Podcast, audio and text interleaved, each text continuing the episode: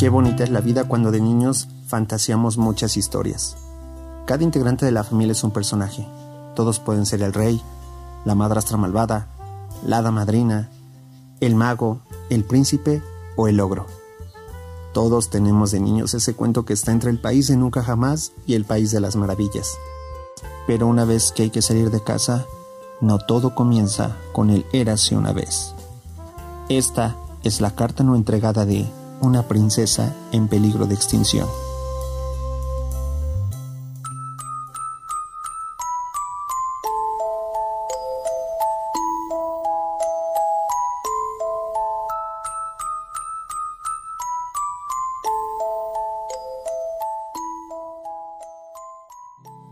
17 de julio de 2020. Hoy al despertarme me levanté con una voz en mi cabeza que me decía que hoy sería un gran día. Es la primera vez que escribí una carta. Ya la había hecho en la escuela, pero esta es una carta sin intención de sacar un 10.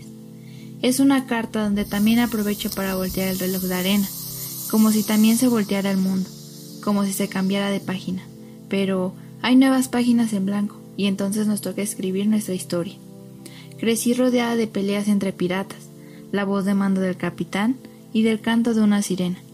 Para mí todo era un cuento de hadas, y así veía a mis hermanos y a mis padres. Era una niña disfrutando del mundo fantasioso que nos ofrece la vida en aquel lugar que veía como un imponente castillo.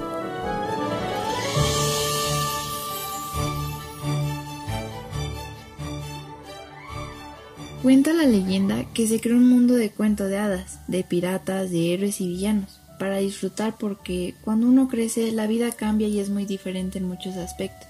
Claro que sigues al lado de héroes y villanos, solo que hay quienes sí están para protegerte y otros que están para romperte el corazón como si dejaran caer una copa de vidrio.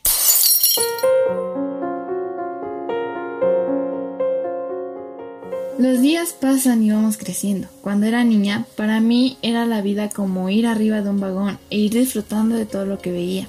Era fascinante asombrarme por todo lo que estaba a mi alrededor.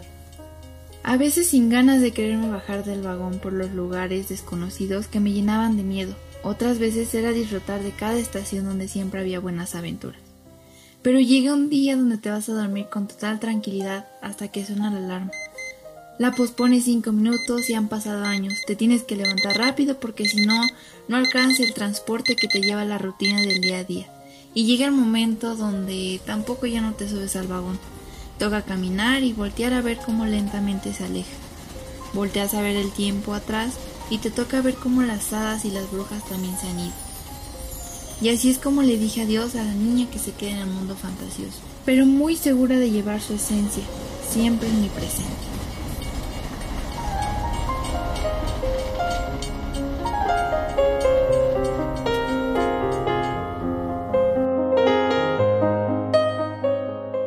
Después, con el paso del tiempo me he dado cuenta de que nada es suficiente, así como nada es para siempre, y llega el momento de emprender un propio camino.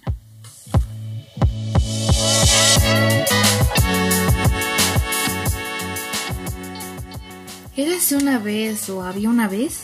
Es que creo que ya nada de eso es un buen inicio para una realidad donde no hay más cuentos. Desde hace años la palabra princesa era símbolo de belleza, valentía y esperanza pero retratadas en los cuentos de hadas como seres frágiles que necesitan ser rescatadas por un príncipe valiente. En la realidad sería como el estar en mi habitación viendo por la ventana pasar a todo mundo, mientras un dragón vigila que no salga. Hablo específicamente de mi padre, pero no lo culpo, él quiere proteger a su princesa. Me agrada sentirme protegida, sobre todo cuando me han enseñado que debo cuidar mucho mi corazón.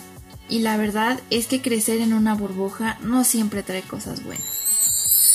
Érase un presente, donde conocí a un príncipe encantador. La belleza, digamos que es subjetiva. El atractivo era principalmente los sentimientos. No podía creer que ese dolor de estómago, que más bien parecía una infección, se tratara de las famosas mariposas en el estómago. Mi madre diría que serían lombrices.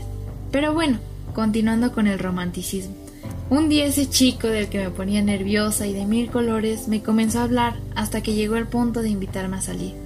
Obviamente le dije que sí. Yo sabía que comenzaríamos con salidas al cine, salidas a comer, las llamadas por la noche y los buenos días por las mañanas. Todo eso es muy bonito. Pero no es un príncipe, es solo un chico, un chico que también se ha enamorado. Me contó que meses antes de conocerme había terminado una relación y que ya había tenido algunas otras novias. Ya tenía experiencia, aunque siempre muy amable. Lo que él no sabía es que él era mi primer novio.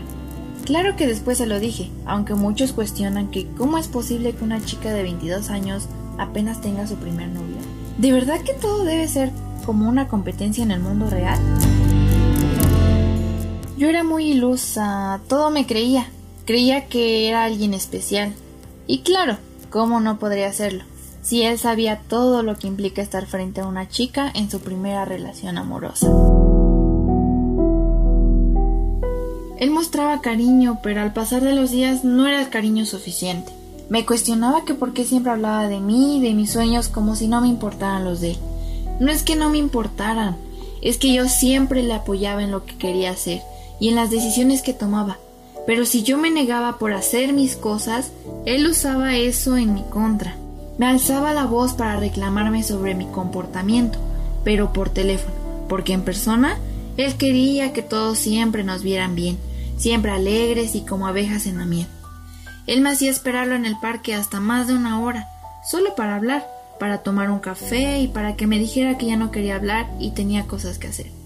Al menos esas dos horas de esperarlo servían para ponerme a leer.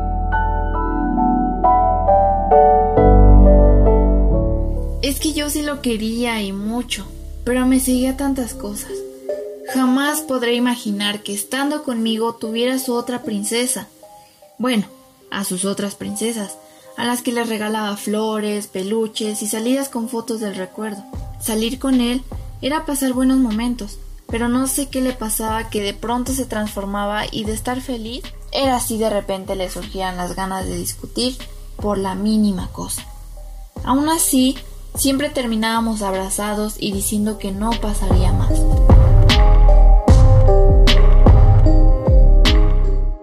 Tuvimos un día especial donde llegamos a salir para cenar. Él llegó muy elegante, así que yo no podía ir en fachas, sino muy bien arreglada.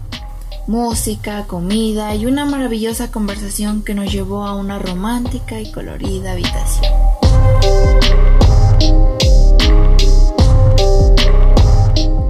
Y obviamente la ilusa tenía que volver a caer.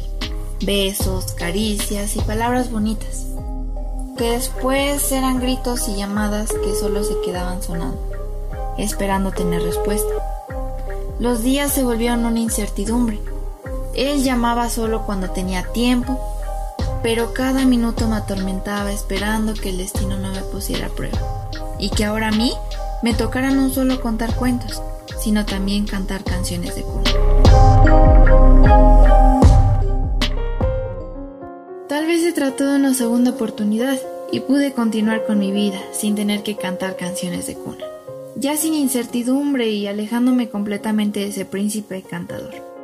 Porque de verdad que logró encantarme y enredarme en todo lo que decía. Yo me juré que jamás volvería a verlo de frente, ni siquiera saber de él, así como él no quiso saber de mí y se ocupó cuando lo necesitaba. Después de esa mala experiencia, él me marcó por teléfono, pero me dijo... Hola, lo rápido porque no tengo mucho tiempo y nada más quería decirte que ya pensé las cosas y pues tú eres muy egoísta. Solo piensas en ti y no en todo lo que yo estoy pasando, pero tampoco quiero que si te vuelvo a ver no me hables. Si quieres podemos saludarnos cuando nos veamos, pero yo no quiero ya nada contigo. Y eso es todo lo que te tengo que decir. Me tengo que ir ahora, así que por favor no me mandes mensajes ahora. Después de esa llamada comprendí muchas cosas. Parecía que él me acusaba de ser egoísta. Se le había olvidado las situaciones complicadas en las que ambos nos habíamos metido.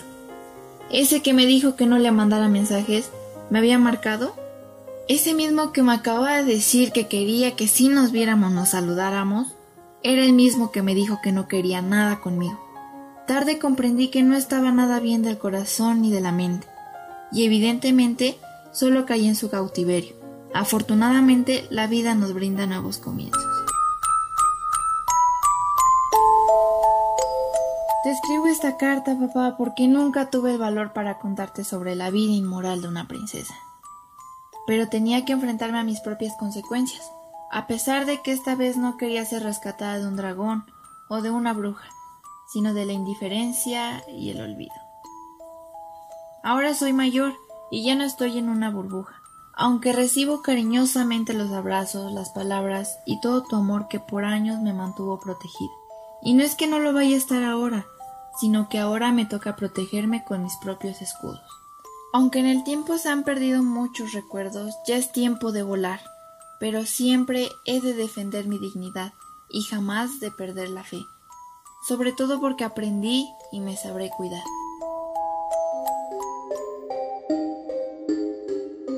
Querido papá, tal vez ahora comprendas que también con el tiempo, después de que el castillo se convierte en ruinas y la corona en un simple adorno de fantasías, me toca salir a la calle como una princesa en peligro de extinción, que seguirá creyendo en los cuentos de hadas para siempre recordar que la vida puede tener nuevos comienzos y la búsqueda de buenos finales, aunque te cuento un secreto.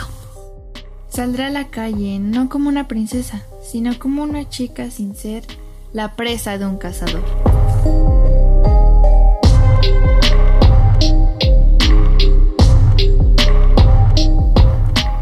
Esta carta ha sido entregada. La carta de una princesa en peligro de extinción. Tal vez haya princesas que les toca vivir su propia historia con algún encantador.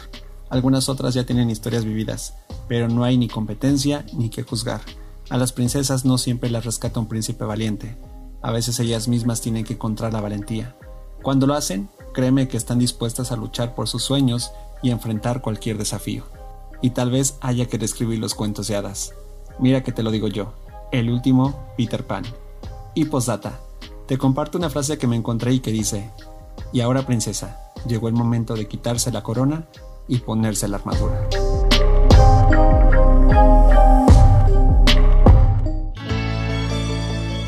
Gracias por escuchar este episodio. Sígueme en Instagram como arroba soy Simón Alberti y compárteme tu historia, que seguramente tú también tienes una carta no entregada. Hasta la próxima.